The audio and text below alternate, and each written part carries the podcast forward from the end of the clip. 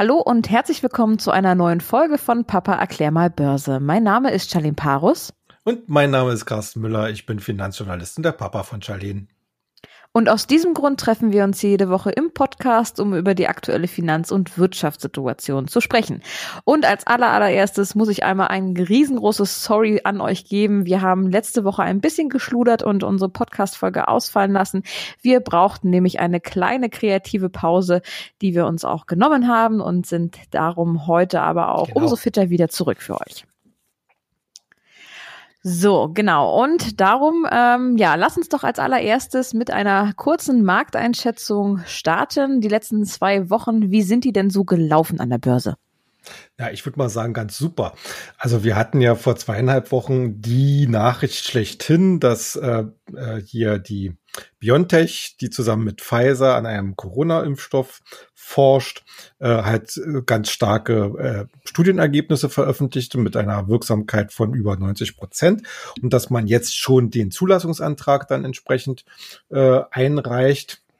Und das äh, elektrisierte die Börsianer eben äh, ungemein, weil man natürlich vorher zwar immer wieder Nachrichten bekam, welche Studien jetzt in welche Phase eingetreten sind, aber dass man womöglich noch in diesem Jahr einen äh, Impfstoff zugelassen bekommt, äh, äh, das hatten halt die wenigsten auf dem Zettel.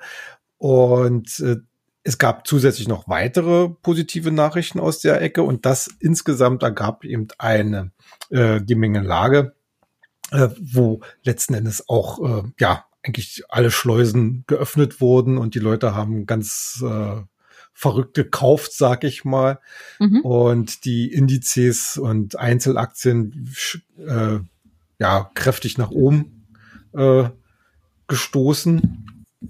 Also in, insgesamt waren die letzten zwei Wochen äh, von von Aktienmarkttechnischen Gesamtbild her halt wirklich sehr hervorragend. Okay, und wenn ich mal so einen Blick auf den Kalender werfe, ist das Jahr doch schon relativ weit fortgeschritten. Wir haben jetzt Ende November, das heißt, so langsam sollte doch die Jahresendrallye starten, oder? Ja, ja also äh, jetzt in, also in dieser Woche erwarte ich jetzt natürlich nicht mehr so viel. Ähm, weil äh, am Donnerstag ist ja in den USA Thanksgiving und die meisten Marktteilnehmer nehmen sich dann halt auch den Freitag frei. Äh, also das Handelsvolumen ist an diesem äh, beiden Tagen, beziehungsweise am, Donnerstag ist ja die Wall Street geschlossen und am Freitag äh, sozusagen nur ein halber Tag Handel ist äh, traditionell dann halt wirklich nicht viel los. Also da werden jetzt keine Weichen gestellt. Und das sieht man eigentlich auch am DAX, der jetzt so gerade so ein bisschen an seinen äh, bisherigen Hochs hängt, so im Bereich äh, so knapp unter 13.300 Punkten. Aber natürlich äh, hoffen alle, dass wenn die Wall Street in der nächsten Woche wieder in den Handel richtig einsteigt, dass wir da endlich diesen Ausbruch nach oben bekommen. Äh, jetzt mal gesprochen vom DAX, von der DAX-Seite her, weil das natürlich sicherlich unsere Zuhörer am meisten interessiert. Ähm, und ja, ich weiß nicht, wie weit es gehen kann in der Jahresendrede. Also erstmal, ich glaube schon, dass es eine geben wird. Wie weit diese gehen kann, äh, das muss man sicherlich abwarten. Also die, na, ich sag mal so der eine oder andere Analyst hat hier schon Spekulationen, vielleicht dann doch bei 14.000 Punkten. Lasse ich einfach mal so stehen.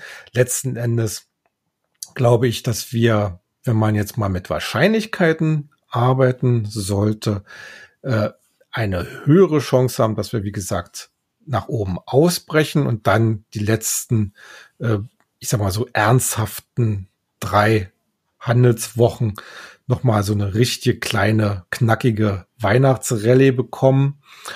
Und äh, also diese Chance halte ich eigentlich für höher, als dass wir jetzt hier vielleicht an dieser Stelle nochmal kehrt machen und nochmal runterplumpsen. Wobei ich auch gleich sagen muss, äh, selbst wenn es jetzt doch wieder erwarten eine Korrektur kommt, dann ist auch das nur eine Zwischenkorrektur und nur ein Vorgeplänkel dessen, was wir eigentlich alle für 2021 erwarten, nämlich dass die Restriktionen fallen, weil die, weil es äh, Impfstoffe ausreichend äh, äh, gibt, dass äh, wichtige Wirtschaftszweige wieder langsam ins Laufen kommen, dass das Konsumklima sich wieder verbessert, dass insgesamt die Wirtschaftsprognosen, die ja von einem richtig starken Rebound im kommenden Jahr ausgehen, sich auch bewahrheiten. Und die Börse, äh, haben wir ja auch an dieser Stelle immer schon wieder erzählt, antizipiert zukünftige Entwicklungen. Äh, das heißt, sie läuft den realen Entwicklungen meistens so ein halbes bis dreiviertel Jahr vor. Und da kann man sich jetzt ausrechnen, wenn wir jetzt äh, in einem in sechs Monaten, in neun Monaten, in zwölf Monaten wieder auf halbwegs vernünftige Levels kommen, was die Wirtschaftsaktivitäten angeht, dann wird das jetzt in den Kursen eingepreist. Und das ist eigentlich dann sozusagen die Zutat, die wichtigste Zutat für die Jahresendrallye, die dann mhm. meines Erachtens auch in das neue Jahr hineingehen wird. Okay, ich möchte heute ganz gerne nochmal über einen unserer Lieblingswerte ähm, quatschen. Ähm, den hatten wir jetzt tatsächlich längere Zeit nicht mehr. Ähm, ich rede von mhm. Tesla, wer soll es auch sonst sein? Ähm, und zwar sind die ja damals nach dem Aktiensplit mhm. ziemlich in den Keller gegangen. Ähm, doch jetzt gibt's da ziemlich große Neuigkeiten. Erzähl doch mal, welche das sind. Ja, also die wichtigste Neuigkeit, das haben wir ja hier auch an dieser Stelle schon diskutiert, wie du erinnerst dich vielleicht. Ähm, Kommt Tesla in den S&P 500? Ja, nein, vielleicht. Ähm, mhm. die, der erste Anlauf dazu, da ist man ja bei diesem, äh, bei diesem Kollegium oder bei dieser Runde von Leuten, die das bestimmen, abgeblitzt. Aber sozusagen als verfrühtes Weihnachtsgeschenk gab es jetzt äh, vor wenigen Tagen halt die Bestätigung, ja, doch, äh, sie werden im Dezember, ich glaube der 21. Dezember ist es, äh, werden sie dann in den ja wichtigsten marktbreiten Index in den USA aufgenommen. Und oh. äh, das hat äh, ja letzten Endes auch wieder so eine Schleuse geöffnet. Also wir hatten vorher tänzelten wir ja alle so oder tänzelte ja der Kurs so vor seiner Widerstandszone im Bereich von äh, 450, 460 Dollar herum äh, mit der Bekanntgabe, dass man in den Index, Index reinkommt, durchbrach die Aktie diese Widerstandszone und notierte jetzt am Mittwoch, also bevor dann Thanksgiving anfing, äh, bei dem neuen Rekordkurs von, glaube ich, 574 Dollar. Also das ist wirklich ein richtig großer Schluck aus der Pulle gewesen, aber auch, mhm. auch zu Recht, denn es ist ja nicht nur letzten Endes äh, die Neuaufnahme in den Index. Die ist ganz wichtig, weil jetzt müssen nämlich viele institutionelle Investoren, die den Index entweder als Benchmark haben oder ihn sogar nachbilden in, in Form von Fonds oder Zertifikaten, äh, müssen jetzt Tesla auch mit in ihre Depots nehmen. Das äh, erhöht also die Nachfrage entsprechend. Und da wartet man, da warten die wenigstens darauf, die wenigsten Marktteilnehmer warten darauf, dass sozusagen die Einbeziehung in, den Index erfolgt, sondern es wird schon vorher gekauft. Und äh, deswegen auch diese aktuelle Rallye. Aber hinzu kommt natürlich auch, dass äh, es immer mehr Analysten gibt, die ja, ich würde mal sagen, unserer These, die wir ja auch hier im Podcast schon das eine oder andere Mal diskutiert haben, endlich mal aufgreifen, nämlich, dass Tesla weit mehr ist als nur ein, äh, als ein einfacher Elektroautohersteller, sondern dass der Elon Musk wirklich viel dafür tut, äh, Tesla zu einer breit aufgestellten Lifestyle-Marke zu machen. Also mhm. nicht nur Autos, sondern ja. äh, er hat ja er gibt ja jetzt besonders viel Gas auch äh, im, im Bereich Raumfahrt.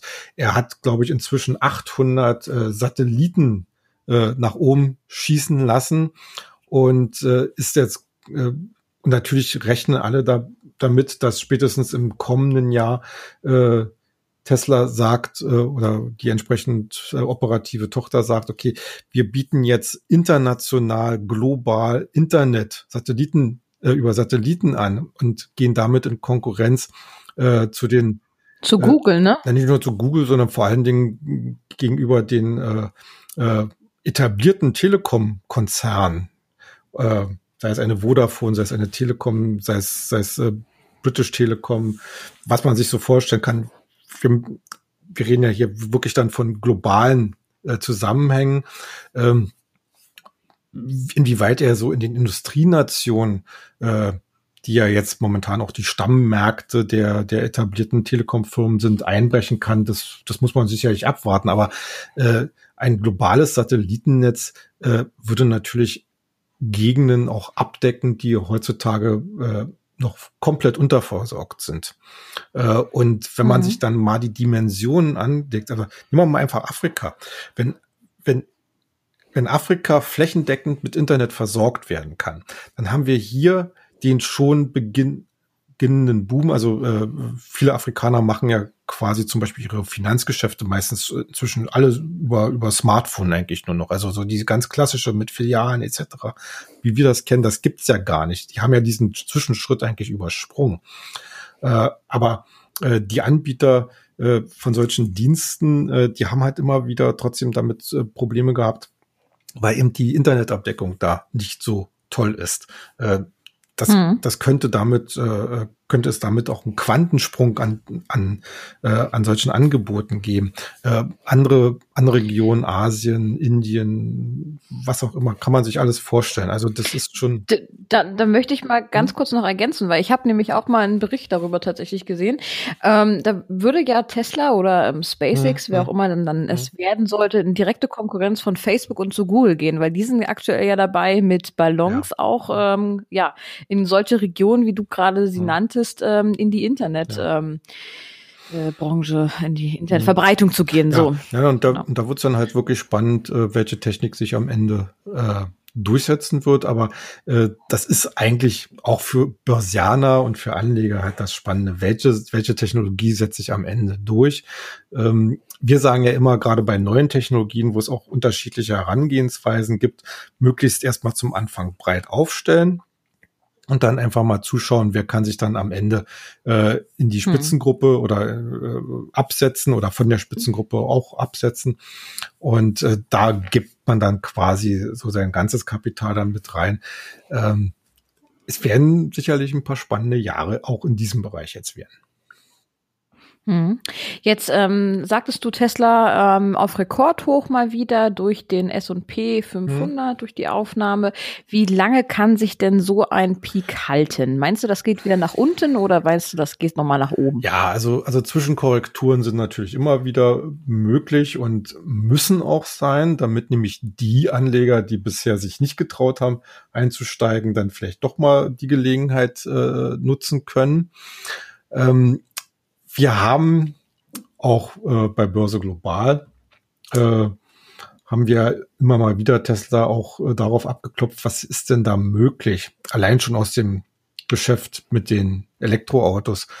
Und wir sind da jetzt umgerechnet eigentlich dann irgendwann mal zu Kurszielen gekommen von, ich sag mal so, jetzt umgerechnet 1000 Dollar. Mhm. Das wäre jetzt so auch weiterhin meine Langfristprognose. Langfrist heißt, hierbei, würde ich jetzt mal sagen, in den nächsten fünf Jahren, konservativ mhm. geschätzt. Mhm. Äh, ich glaube, Tesla hätte durchaus das Zeug, das auch in früheren äh, Abständen zu schaffen. Aber ich, äh, wie gesagt, das, es ist halt Spekulation. Also das heißt, äh, das, was wir jetzt erleben, ist, glaube ich, meines Erachtens noch lange nicht das Ende der Fahnenstange. Wie gesagt, es gibt zwischen, es wird und es muss Zwischenkorrekturen geben aber die sind eigentlich dann immer wieder nur Chancen, um entweder bestehende Positionen auszubauen oder eben neu einzusteigen. Mhm. Ähm, Wenn es Tesla doch gerade so gut geht, wie geht's denn dann den anderen E-Mobility-Herstellern? Ja, denen geht's letzten Endes auch ganz gut. Also äh, wir, hab, wir hatten ja an dieser Stelle hier auch schon zum Beispiel die chinesische NIO äh, empfohlen, die ist auch in den letzten Wochen geboomt ohne Ende. Freut natürlich unser Wikifolio, was wir da äh, haben. Und es ist schon beachtlich, welche Dynamik eigentlich in diesem Bereich entsteht, ohne dass ich eigentlich, und das ist jetzt mein momentan einziger Kritikpunkt, ohne dass ich eigentlich an den Rahmenbedingungen wesentlich etwas verbessert hätte. Denn wir haben immer noch das Problem, dass äh, zum Beispiel die Ladekapazitäten äh, fehlen. die öffentlichen Ladekapazitäten, zumindest in vielen Ländern noch sehr rudimentär erst ausgebildet sind. Aber wir mhm. haben natürlich auch äh, insbesondere China, wo alles dafür getan wird, hier entsprechend äh, das Momentum hochzuhalten. Und äh, das spiegelt sich halt auch in der Fantasie der Anleger und dann mit entsprechend äh, mit in den Kursen wieder. Was wir jetzt eigentlich machen, ist äh, ein bisschen uns von diesen Highflyern wegzuorientieren hin zu, ich sag mal so, der zweiten Reihe. Und zwar äh, zweite Reihe in dem Sinne, dass man guckt, welche Unternehmen sind denn auch noch in der Elektromobilität oder ganz generell in der wie ich es mal schön formuliere, New Mobility engagiert. Und wir hatten ja in unserer letzten Ausgabe von Future Money, hatten wir uns äh, den, den Bereich äh, Wasserstoff und Brennstoffzellen angenommen. Äh, mhm. In der ganz neuen Ausgabe geht es halt äh, um äh, die Werte, die eher so im Zuliefererbereich tätig sind. Und ohne jetzt ganz ins Detail gehen zu wollen, habe ich eigentlich aus diesem Bereich, aus diesem Universum, was uns da äh, angeboten wird, zwei äh, Favoriten rausgesucht. Das eine ist Garmin, das wird sicherlich der eine oder andere auch kennen. Ne? Die machen ja die. Ist Garmin nicht ein Apple-Händler auch? Ich kenne nur Garmin als Elektrohersteller. Also ich weiß nicht, ob die auch Apple machen, aber auf jeden Fall machen die Navigationsgeräte fürs Auto, ne? Ja, äh, okay, doch dann ist es der gleiche, genau. glaube ich. Und äh, was wobei äh, man sicherlich auch zu Recht sagen muss, äh, es ist halt kein, wie soll man mal so schön, Pure Play. Also äh, dass sie nur jetzt halt für Mobility im, im engeren Sinne arbeiten oder zuliefern. Äh, die haben auch ganz andere spannende Aktivitäten, die sogar ganz, die deutlich größer sind als das klassische Navigationsgeschäft im Auto, denn sie sind sehr stark zum Beispiel im Marinebereich, im Bereich Outdoor und im Bereich Fitness. Und äh, das sind eigentlich jetzt äh, drei Sachen, die auch durch die Corona-Pandemie äh, interessanterweise deutliche Schübe bekommen haben. Also geht darum, zum Beispiel irgendwelche Aufzeichnungs- oder Fitnessuhren, wenn man, wenn man durch den Wald alleine joggt oder mit seinem Boot irgendwo draußen alleine rumschippert, also für die, die dann ein bisschen mehr Geld auf dem Konto haben. Äh, auf jeden Fall kann Garmin da in diesem Bereich richtig gut äh, sich äh, präsentieren. Das haben auch die letzten Quartalzahlen gezeigt. Ähm, ja, den zweiten Wert, den ich super interessant finde, ist Borg-Warner. Ist ein amerikanischer Automobilzulieferer ähm, eigentlich so wirklich ganz klassisches Brot- und Buttergeschäft äh, im, im Automobilzuliefererbereich. Die, die liefern halt äh, Motoren, Motorenteile und alle möglichen äh, Bestandteile und Systeme für den sogenannten Antriebsstrang. Das Interessante an Borgwarner wie ich finde, ist, äh, die kommen ganz klassisch aus dem äh, Bereich Verbrennungsmotoren.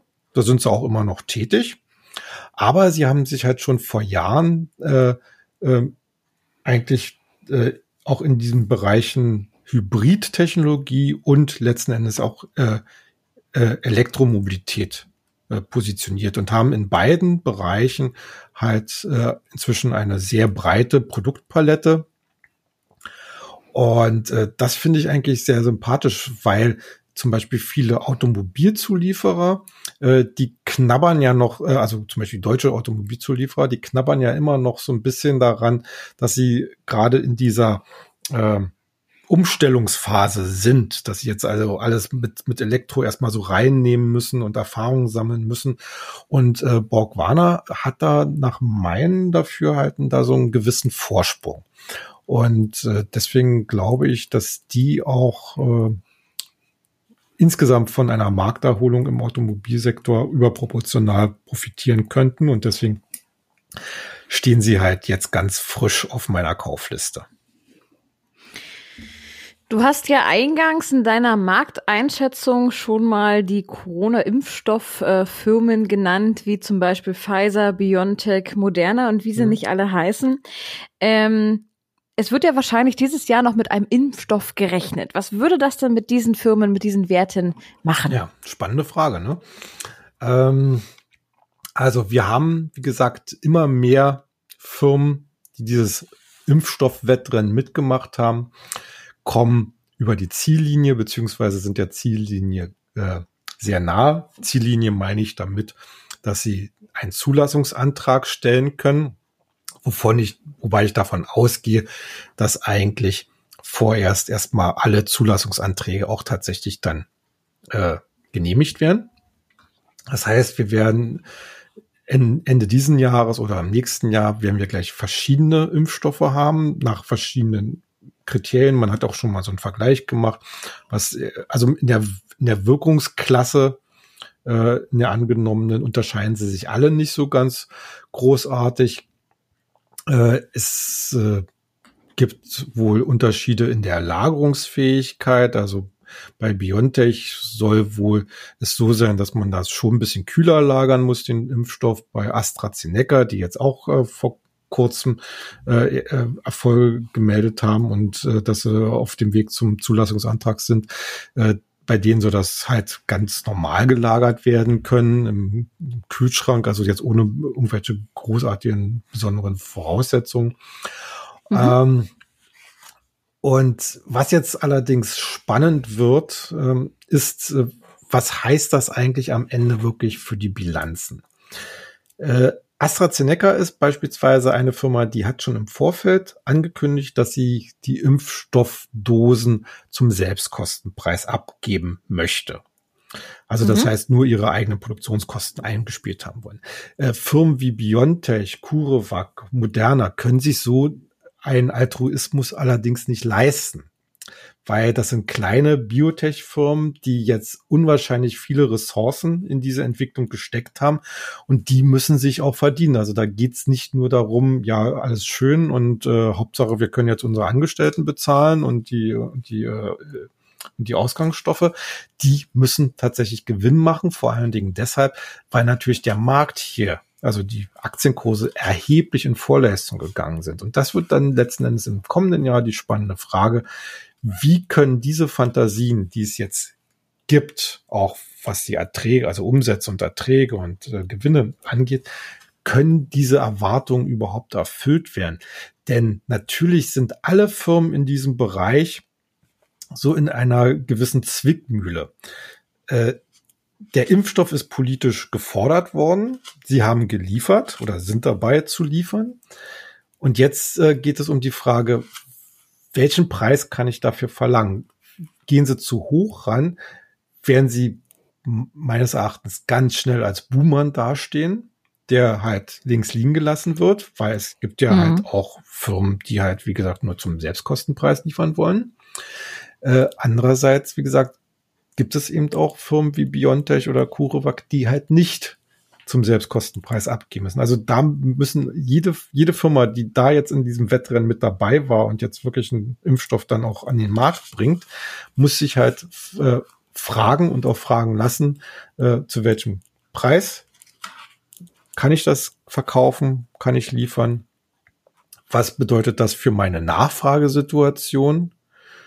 Ähm, denn ich glaube, jetzt aktuell äh, kaufen die Regierungen zwar alles auf, was nicht nied- und nagelfest ist, aber ich denke mal, spätestens im Viertel oder im halben Jahr äh, will davon vielleicht gar keiner mehr was wissen.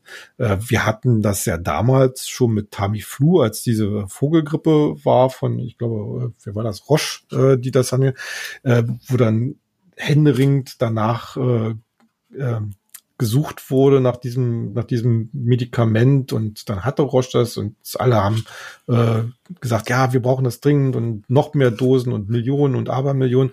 Und am Ende war alles nur ein Strom Wasserglas und äh, Tamiflu war ein Ladenhüter.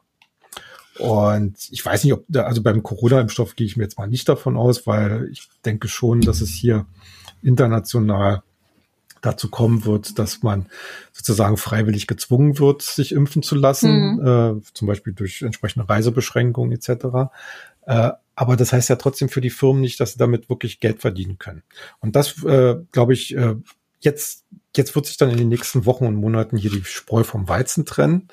Und ich glaube, solche Highflyer wie Biontech oder CureVac, äh, die oder Moderna, die werden unter Umständen äh, ein ziemlich böses Erwachen bekommen. Deswegen bin ich eigentlich immer noch der Meinung, wenn man sich im Biotech-Medizinsektor äh, investieren will, dann sollte man sich die Firmen raussuchen, die wirklich über eine breite Pipeline oder eine breite äh, Produktpalette äh, äh, verfügen ähm, und nicht nur so eine vorerst One-Hit-Wonder. Okay, dann möchte ich an der Stelle unter dieses Thema nämlich auch schon ja. den Strich machen.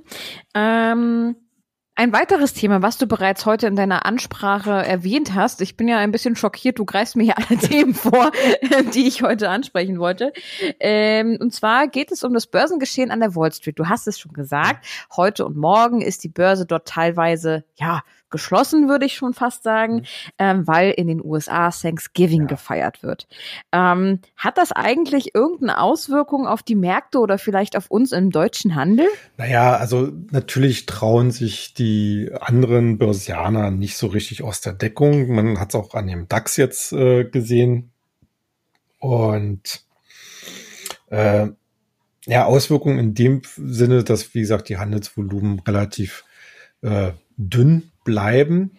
Aber wie gesagt, äh, wie ich schon ein, eingangs äh, erklärt habe, ich gehe mal davon aus, dass quasi die Amerikaner nach dem langen Thanksgiving-Wochenende frisch gestärkt, gut gefüttert mit Truthähnen wieder an den Markt kommen und wieder mit neuen Elan und dass wir dann auch zum Beispiel in Deutschland dann äh, eine Fortsetzung der positiven Börsentendenz sehen werden. Hm, ja, okay. Und zu guter Letzt ähm, noch mal ein ganz kurzer Blick auf die Rohstoffbörse. Ja. Ähm, Gibt es da eigentlich was Neues? Wir hatten jetzt in den letzten Monaten relativ wenig mhm. gehört, so seit der Ölkrise, die wir da mal so zwischenzeitlich dieses Jahr auch hatten. Das ist super viel übrigens dieses Jahr passiert, wenn man mal so rückblickt. Ja. Ähm, Gibt es da eigentlich was Neues in dieser Hinsicht? Äh, ja, auch hier äh, geht, äh, geht es aufwärts, sag ich mal so. Also der, die, die amerikanische Sorte WTI, Western Texas Immediate oder wie heißen, äh, die haben den höchsten Stand seit neun Monaten erreicht im Kurs, also mhm. äh, über 46 Euro das Barrel. Und äh, das liegt vor allen Dingen daran, dass jetzt darüber spekuliert wird, dass die sogenannte OPEC Plus, also das, das Ölkartell OPEC plus noch einige weitere wichtige äh, ölproduzierende Länder wie beispielsweise Russland, äh, mhm. die bislang geltenden er äh, Förderbeschränkungen für Erdöl verlängern werden, was am Ende dazu führen würde, dass äh, die Verbraucher ihre Lagerbestände weiter abbauen könnten. Mhm. Äh, und da muss man dann auch wieder ein bisschen nach vorne denken, denn wenn es gelingt, die Lagerbestände abzubauen, äh, dann wird wenn wir irgendwann in eine Situation kommen, wo es sich wieder lohnt, zum Beispiel auf Termin sich äh, mit Öl einzudecken oder überhaupt wieder äh, Öl nachzukaufen und dann äh, ist es einfach das ganz normale Marktgeschehen, Angebot und Nachfrage. Wenn das an, äh, wenn die Nachfrage wieder dann steigen würde, dann zieht natürlich auch äh, das, das Angebot dann langsam an und vor allen Dingen auch die Preise. Und das nimmt halt der Ölpreis jetzt schon äh, ein Stück weit äh, vorweg. Wenn ich mal das Thema noch so ein bisschen weiterdenke, erneuerbare Energien sind ja ein riesengroßes Thema aktuell. Mhm, ja. Ähm, wenn jetzt immer mehr Regierungen sagen, so wir setzen Strafzahlungen auf Ölheizungen oder andere fossile Brennstoffe, ähm, würde sich das dann auch auf den Rohstoffpreis auswirken? Ähm, ja, also es ist, es ist halt wirklich so ein gewisses Austarieren. Äh, natürlich wird äh, oder gibt es halt ein gewisses politisches Commitment, dass man halt von fossilen Brennstoffen wegkommen will. Aber das ist natürlich äh, von äh, Land zu Land und von Region zu Region unterschiedlich. Man darf das, was wir hier zum Beispiel in Europa erleben, darf man nicht einfach fortschreiben in, in die dritte Welt oder in die äh, Emerging Markets, wie es vielleicht ein bisschen besser heißt, oder in die Schwellenländer und erst recht auch nicht nach Amerika, auch wenn jetzt der neue designierte Präsident angeblich äh, äh, der Umweltindustrie oder der Umweltlobby äh, gnädiger gestimmt ist als sein Vorgänger. Äh, die grundsätzliche Nachfrage nach Öl, denke ich mal, wird in den nächsten Jahren abnehmen. Das, glaube ich, steht fest, weil es halt äh, durch verschiedene andere Energieträger, auch Kernenergie, einfach äh, Kompensationsmöglichkeiten gibt.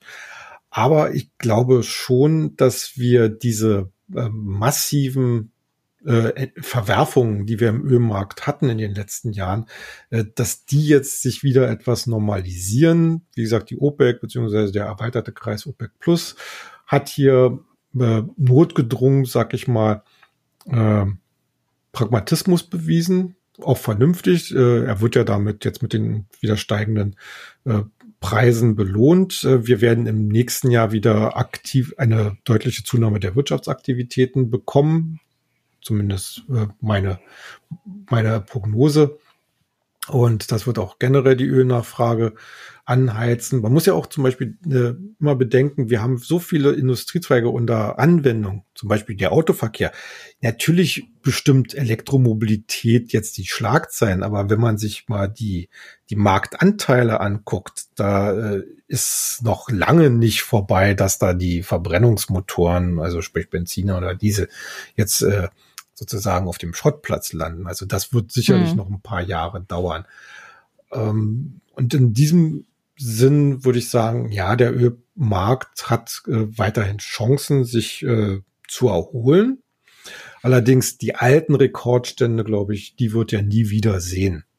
Ähm, und deswegen ist es auch richtig, dass äh, Ölfirmen, Ölförderfirmen wie zum Beispiel BP oder Shell ähm, gut daran oder gut daran beraten sind, wenn sie jetzt, auch wenn es schon ein bisschen spät ist, sich aber massiv darum kümmern, von diesen fossilen Brennstoffen wegzukommen und sich halt jetzt in regenerative oder wie immer man diese neuen Energieformen nennen will, einzukaufen und sie auszubauen und äh, entsprechende Projekte voranzutreiben. Das ist, das ist ein äh, Anpassungs- oder Umgestaltungsprozess, der auch einige Jahre dauern wird und der natürlich auch sehr schmerzhaft ist. Vor allen Dingen auch deshalb, weil hier kann ja keine extreme Kehrtwende gemacht werden, weil man muss ja das normale operative Geschäft äh, weiter am Laufen halten. Das heißt, man muss weiter Öl fördern, man muss weiter Gas fördern, man muss auch die entsprechenden Felder pflegen, hegen und vielleicht auch äh, nach neuen Quellen suchen. Äh, denn das allein kann das Geld bringen, um sozusagen in die Zukunft zu investieren, in erneuerbare Energieträger zu investieren. Und das wird dann halt, wie gesagt, ein Prozess werden, der wahrscheinlich zehn, vielleicht auch 20 Jahre dauert, bis aus einer RWE, beziehungsweise nicht aus einer RWE, aber äh, aus einer BP oder einer Shell halt ein grüner Konzern geworden ist. Mhm. Äh, und äh, die, die spannende Frage wird halt sein, wie der Aktienmarkt, der Kapitalmarkt generell das begleiten wird. Denn auch hier haben wir natürlich auch von bilanzieller Seite große Herausforderungen. Die, diese Firmen haben hohe Schulden, äh, die bislang aber nie ein Problem war, weil sie halt auch sehr hohe Einkommen hatten durch die, ja, stellenweise fast schon Monopolstellung ähm, die es aber nicht mehr gibt. Und äh, da werden wir halt äh, letzten Endes wirklich zusehen müssen, dass äh, hier wahrscheinlich die Bewertungsmaßstäbe sich verändern werden. Sicherlich nicht abrupt, aber schleichend. Wenn es den beteiligten Firmen gelingt, hier wirklich ein vernünftiges, langfristiges Konzept dem Markt zu präsentieren, glaube ich, dann werden sie auch diese Zwischenrallye, die sie jetzt gerade gemacht haben, die Aktien aufgrund des steigenden Ölpreises äh, verstetigen können. Also in der Hinsicht sicherlich ganz interessant für die jeweilige individuelle Beobachtungsliste. Okay, dann danke auch für diese Einschätzung. Gerne. Ähm, in der letzten Folge unseres Jahres oder dieses Jahres, unseres Podcast-Jahres, wie man es auch immer ausdrücken möchte, ähm, wollen wir euch wieder in den Mittelpunkt stellen. Das heißt, ähm, wir hoffen äh, und äh, wünschen uns ganz, ganz viele Fragen von euch, die wir dann hier ähm, in der letzten Folge vor Weihnachten mit euch gerne besprechen möchten. Ähm, und schickt euch doch, schickt uns doch gerne eure Fragen zu, gerne auf Instagram, auf Papa Erklärer Börse oder ähm, Börse Global äh, beziehungsweise Börsenfakten. Ansonsten auch ganz gerne eine E-Mail an info@börse-global.de. Börse auch hier mit OE. Und ja, ähm, ansonsten wünsche ich euch noch eine schöne Restwoche und bleibt wie immer erfolgreich. Bis dann, macht's gut, tschüss.